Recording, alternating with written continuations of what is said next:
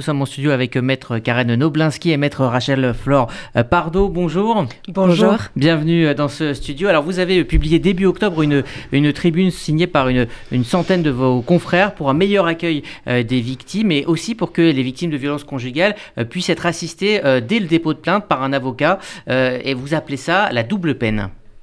Alors, bonjour. Alors nous, nous n'appelons pas ça la double peine, mais le mouvement, effectivement, euh, double peine qui est né en septembre, euh, est venu euh, témoigner, dénoncer des conditions de prise en charge des victimes dans les commissariats.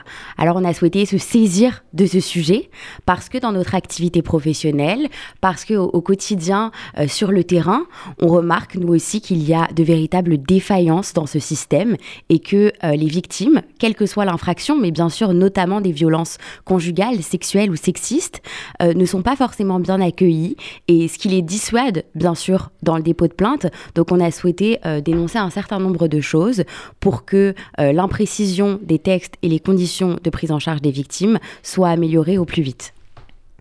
Oui, tout à fait. Et en fait, ce que nous demandons, c'est quelque chose d'assez précis. On revendique, euh, on demande la création d'un droit effectif à l'assistance euh, d'un avocat dès le dépôt de plainte. Pourquoi on fait cette demande? C'est parce qu'on ne cesse de dénoncer, notamment par le biais de ce hashtag double peine, les mauvaises conditions de prise en charge de toutes les victimes et notamment de ces victimes de violences sexistes et sexuelles.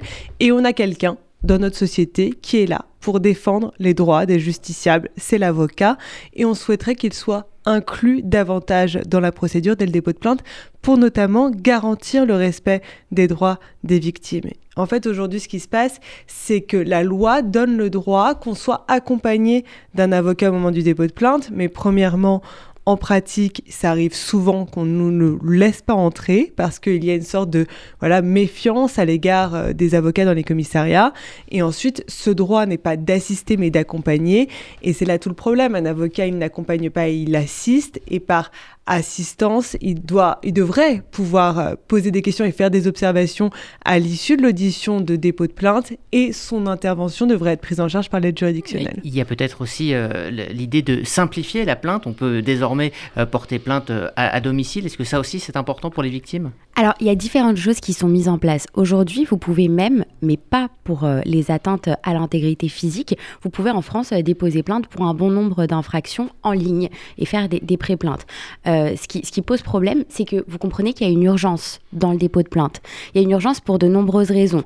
Euh, vous parliez de violence conjugale, il y a une urgence pour euh, ces femmes qui vivent parfois donc avec l'auteur des faits, et il y a une urgence pour les victimes de violences sexuelles qui doivent au plus vite pour de nombreuses raisons euh, en premier lieu le dépérissement des preuves, déposer plainte pour que les preuves soient recueillies au plus vite. Alors effectivement, il y a des expérimentations qui ont été mises en place par le gouvernement, notamment le fait de pouvoir recueillir la plainte au domicile. Euh, on en a euh, entendu beaucoup parler, notamment par Marlène Schiappa au cours des dernières semaines. Il y a cette possibilité-là qui permettrait de recueillir la plainte dans un espace qui est plus familier, qui est moins effrayant pour les victimes, parce que vous comprenez bien que au-delà euh, du mauvais accueil qu'il y a dans certains commissariats, parce qu'heureusement, dans des commissariats, ça se passe bien. Nous, on le souligne souvent, parce que notre but n'est pas de dissuader mhm. euh, les personnes de se rendre au commissariat. On aimerait améliorer justement ces conditions-là, mais il est parfois plus facile, effectivement, de recueillir la plainte d'une personne, que ce soit euh, à l'hôpital, dans un cabinet d'avocat ou chez elle, dans un endroit où elle se sent peut-être plus à l'aise et où il n'y a pas cet environnement parfois un peu glacial des commissariats. Alors, cette tribune date de début octobre. Qu'est-ce qui a changé euh, depuis? Quels, sont les contacts que vous avez noués pour faire avancer les choses? Alors, depuis, il y a eu un engagement assez fort hein, du gouvernement dans le sens d'un soutien de notre tribune et d'un soutien de notre proposition. Ça a commencé par une réaction dans les jours qui ont suivi par la diffusion par le ministre de l'Intérieur d'un télégramme à destination de tous les préfets de France qui avait pour vocation de rappeler aux policiers, aux gendarmes qu'ils sont obligés de prendre les plaintes qu'on leur soumet, qu'ils sont obligés de faire droit à l'accompagnement d'un avocat si celui-ci est présent et euh, qu'ils euh, doivent procéder à des examens euh, médico-judiciaires si cela est nécessaire sans délai. Donc ça, c'était positif parce que ça a permis de rappeler le droit existant. Ensuite, il y a une évolution grâce au projet de loi pour la confiance dans l'institution judiciaire de notre code qui aujourd'hui disait seulement la victime peut être accompagnée de la personne majeure de son choix et demain dira la victime peut être accompagnée de la personne majeure de son choix, y compris d'un avocat. Donc ça permet d'intégrer, de citer explicitement l'avocat. Maintenant, il reste beaucoup à faire. On est encore très loin de ce que nous demandons. On est encore très loin de ce droit à l'assistance effective d'un avocat dès le dépôt de plainte. Euh, Karen, euh, Maître Karen Oblinski, euh, juste rapidement pour terminer, le gouvernement a annoncé 10 000 nouvelles places, 1000 nouvelles places d'hébergement supplémentaires, 5, 10 000 pardon, et 5 000 téléphones de grave danger qui vont être mis à disposition. C'est une annonce qui a été faite hier soir par Matillon. Est-ce que vous, saluez ce geste? Est-ce que au-delà de ça, il y a une vraie prise de conscience à propos de justement du dépôt de plainte? Et de l'urgence? Alors, écoutez, aujourd'hui, c'est la journée internationale de lutte contre les violences faites aux femmes. Donc euh, nous nous accueillons euh, et nous réjouissons qu'il y ait des annonces euh, qui aillent dans ce sens.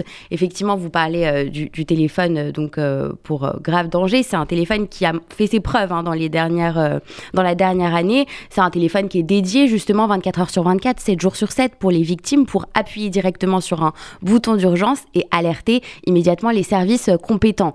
Alors bien sûr, nous nous réjouissons de, ces nouveaux téléphones.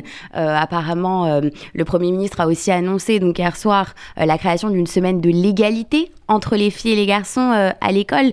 Et, effectivement, de toute façon, c'est par l'éducation qu'on luttera contre toutes les formes de violence. Donc il est important que le gouvernement mette en place euh, ce type de semaine-là et des nouvelles places d'accueil. Euh, effectivement, c'est ce qui aussi dissuade de nombreuses personnes de quitter un environnement justement qui ne leur est pas favorable parce qu'elles ne savent pas où aller. Alors bien évidemment, nous accueillons ça, mais comme le disait ma consoeur Rachel Fleur Pardo, nous avons encore beaucoup à faire, notamment la formation de tous les policiers aux violences sexistes et sexuelles. C'est ce que rappelle euh, euh, le, ministre de l'Intérieur dans le Télégramme euh, pour pouvoir au mieux allier nos forces et accueillir convenablement les victimes dans les commissariats.